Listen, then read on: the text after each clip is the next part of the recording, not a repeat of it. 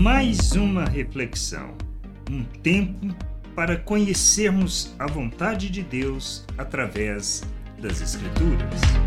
Sendo a oferta de Deus.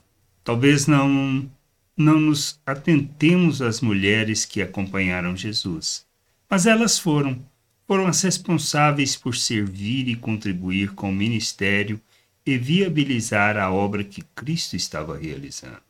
Como podemos ler em Marcos, no capítulo 15, versículo 40 e 41. Estavam também ali algumas mulheres observando de longe. Entre elas estavam Maria Madalena, Maria, mãe de Tiago menor e de José, e ainda Salomé.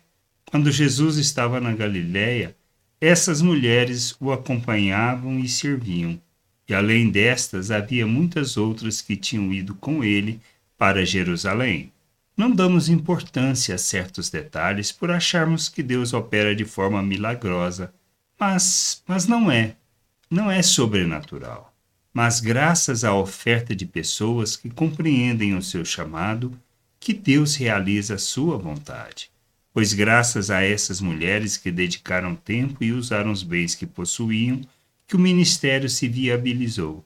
Temos que aprender e compreender não só as mulheres, mas nós, todos nós, somos chamados para fazermos certas coisas que não damos importância, que nós desprezamos ou não consideramos, mas que são cruciais para o processo que Deus está realizando possamos aprender com essas mulheres que fizeram de suas vidas oferta em favor da vontade de Deus. Não tiveram destaque que mereciam pelo que realizaram, mas como entenderam que Deus queria, elas se ofereceram independente do reconhecimento ou mérito que poderiam receber das pessoas.